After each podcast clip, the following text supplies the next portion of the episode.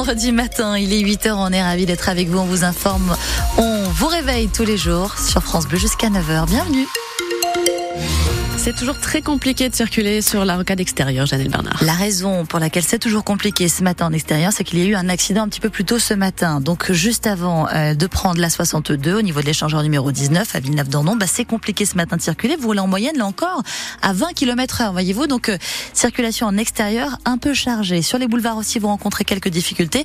Sinon, ça reste vendredi matin, c'est plutôt fluide sur euh, l'ensemble du réseau. La météo, Marie Roarch, on est sur un temps plutôt doux. Aujourd'hui, les températures maximale assez douce. Oui, il fait déjà 10 à 12 degrés en hein. fin de nuit, sous un ciel plutôt gris, même quelques averses possibles en matinée.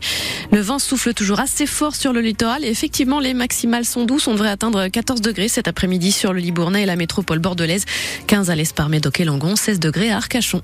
Les agriculteurs girondins ne lâchent rien. Les mobilisés à nouveau depuis cette nuit devant la SCASO, la centrale d'achat de Leclerc située à Béchac et Caillot, le long de la nationale 89 entre Bordeaux et Libourne depuis minuit aucun camion ne rentre, aucun camion ne sort car les récentes annonces du gouvernement ne suffisent pas à mettre un terme à la crise agricole. On est en ligne ce matin avec un agriculteur du Nord Gironde. Bonjour Arnaud Courgeot. Oui, bonjour. Vous êtes donc mobilisé ce matin à Béchac et Caillot. Quel est l'objectif de cette mobilisation? Euh, L'objectif, euh, c'est plus un, avertissement euh, aux distributeurs. Euh, il y a eu des annonces aujourd'hui au niveau du gouvernement. Euh, ça porte son nom, c'est des aides d'urgence. Donc il y a une crise sociale qui est en train de, de, de se développer aujourd'hui au niveau des territoires, des agriculteurs. Euh, ça va répondre à cette crise sociale où, où clairement aujourd'hui il n'y a plus de revenus pour les exploitants et cette aide-là va venir compenser ça. Mais ça règle pas le problème de fond où aujourd'hui on vit pas de nos métiers. Quoi. Donc il faut absolument que les distributeurs comprennent que le but c'est de valoriser nos produits à juste prix. On est sur un marché aujourd'hui européen et mondial, mais on n'a pas les mêmes charges, on n'a pas les mêmes normes aujourd'hui en France. Et nous, tout ce qu'on demande, c'est vivre au juste prix de notre, notre métier. Vivre aujourd'hui avec 3 euros de l'heure, 70 heures par semaine, qui veut, qui veut notre place, quoi? Qui veut le faire? Et vous menez cette action le jour où Emmanuel Macron vient en Gironde. C'est un heureux hasard, on peut dire ça comme ça? Ah, c'est un c'est un pur hasard. On a appris euh, hier matin sa venue, c'était déjà prévu puisqu'on a déclaré la manifestation en préfecture euh, bien avant. Euh, donc c'est un hasard des choses. Tout ce qu'on espère, c'est qu'il va nous entendre, qu'il vienne nous voir, même si on rêve un petit peu, mais ou, qu'il accepte de nous rencontrer. Mais à un moment donné, il faut aussi qu'il se rende compte que les mesures qu'il a a acceptées aujourd'hui sont des mesures d'urgence, mais qu'on règle pas le problème de fond. Et, et ça, on veut qu'il l'entende haut et fort. Un coup de pression là euh, aujourd'hui et jusqu'à demain euh, sur Leclerc. Est-ce qu'on peut s'attendre à, d'autres actions de votre part? Alors ça c'est le. Aujourd'hui, on va lancer une ligne rouge. Hein. Euh, Monsieur Darmanin nous a mis une ligne rouge pour pas monter à Paris, pour pas aller à Rungis. On va lancer la même ligne rouge après de de, nos acheteurs, en fait, que ce soit le négoce, la GD ou n'importe quel distributeur. en gros, il y a une ligne rouge, c'est on peut pas vendre un produit ou acheter un produit en dessous du coût de production la vente à perte, c'est interdit. On est le seul corps de métier aujourd'hui auquel on tolère la vente à perte. C'est inacceptable. Et donc, euh, on va lancer ces opérations, euh, coup de poing, euh, et, tous ceux qui joueront pas le jeu et qui auront acheté un produit à perte, qui mettent en danger la vie d'autrui, hein, je, le dis fort, hein, la vie de l'agriculteur et du producteur et de sa famille, à un moment donné, on peut plus l'accepter. Donc oui, il y aura des actions qui vont se faire sur le territoire dans les semaines à venir. Merci beaucoup Arnaud Courgeot, agriculteur donc dans le Nord Gironde, d'avoir été avec nous ce matin en direct de Béchac et Caillot sur France Bleu Gironde. Bonne journée à vous. Ces agriculteurs donc euh, mobilisés le jour de la venue d'Emmanuel Macron. On le disait, un déplacement prévu à l'origine sur un tout autre dossier, puisque le chef de l'État vient assister à la prestation de serment des 459 nouveaux élèves de l'École nationale de la magistrature au Palais des Congrès à Bordeaux-Lac. Cet après-midi, une promotion particulièrement nombreuse pour atteindre les objectifs de recrutement de 1500 magistrats d'ici la fin du quinquennat. Avant ça, le chef de l'État doit rencontrer des policiers au commissariat central de Bordeaux. Assister notamment à une démonstration de plainte en ligne. Le dispositif est expérimenté en Gironde depuis la fin de l'année dernière, avec euh, comme objectif de réduire le temps d'attente des plaignants, d'éviter les déplacements à ceux qui vivent loin des commissariats.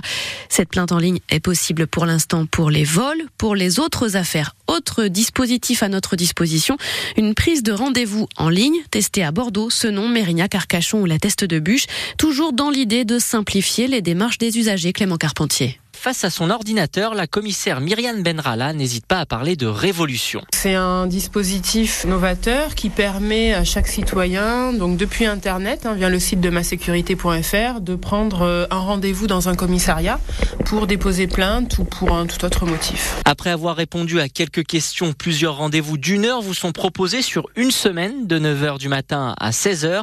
Marie, une bordelaise, valide le dispositif mais émet une petite réserve. Il faut voir si euh, le nombre de créneaux et si tout le monde a la possibilité de vraiment euh, prendre un rendez-vous pour déposer sa plainte. Pour ça, la police compte s'adapter très vite à la demande, multiplier les créneaux si besoin, car cela va faciliter la vie de tout le monde pour Myriam Menrala. C'est un confort euh, pour l'usager qui arrive et qui voit son temps d'attente bah, quasiment réduit puisqu'il est pris en charge presque immédiatement. Et c'est un confort aussi pour le policier qui a une meilleure visibilité sur son agenda, sur euh, son temps de travail et euh, donc tout le monde y gagne. Et le dispositif Police Rendez-vous devrait être déployé dans un second temps dans tous les commissariats et gendarmeries du pays. Les liens vers ces plateformes sont sur francebleu.fr. Il n'y a plus qu'un seul ministre girondin au gouvernement. La deuxième moitié de l'équipe de Gabriel Attal a été dévoilée hier soir. Le bordelais Thomas Cazenave en fait partie. Il conserve son portefeuille de ministre délégué au compte public. En revanche, Bérangère Couillard quitte le gouvernement. Elle redevient députée de la 7e circonscription, celle de Pessac, Gradignan, Cestas et Canéjan. Des arrivées aussi au sein de ce gouvernement. Nicole Belloubet, ancienne rectrice, ancienne ministre de la Justice aussi, remplace Amélie Oudéa-Castera à l'éducation nationale. Le député Renaissance Guillaume Casbarian est nommé au ministère du Logement et ça fait réagir à gauche puisqu'il a été porteur d'une loi anti-squat à l'Assemblée nationale. Recyclage, circuit court, le macronisme en autosuffisance réagit sur X, le patron du Parti communiste girondin, Sébastien Laborde. Aller chez le médecin nous coûtera sans doute bientôt 30 euros. Et non plus 26,50 euros comme actuellement, mais pas avant le 1er janvier 2025. Les négociations entre les médecins généralistes et l'assurance maladie sont en cours. La sécurité sociale fait un pas dans le sens des revendications des praticiens.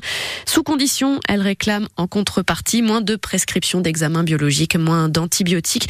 Les discussions vont se poursuivre jusqu'au mois de mars. La consommation d'électricité est en baisse dans notre région, moins 9% en 2023, selon les chiffres publiés hier par EDF en Nouvelle-Aquitaine. C'est un point de plus qu'à l'échelle nationale.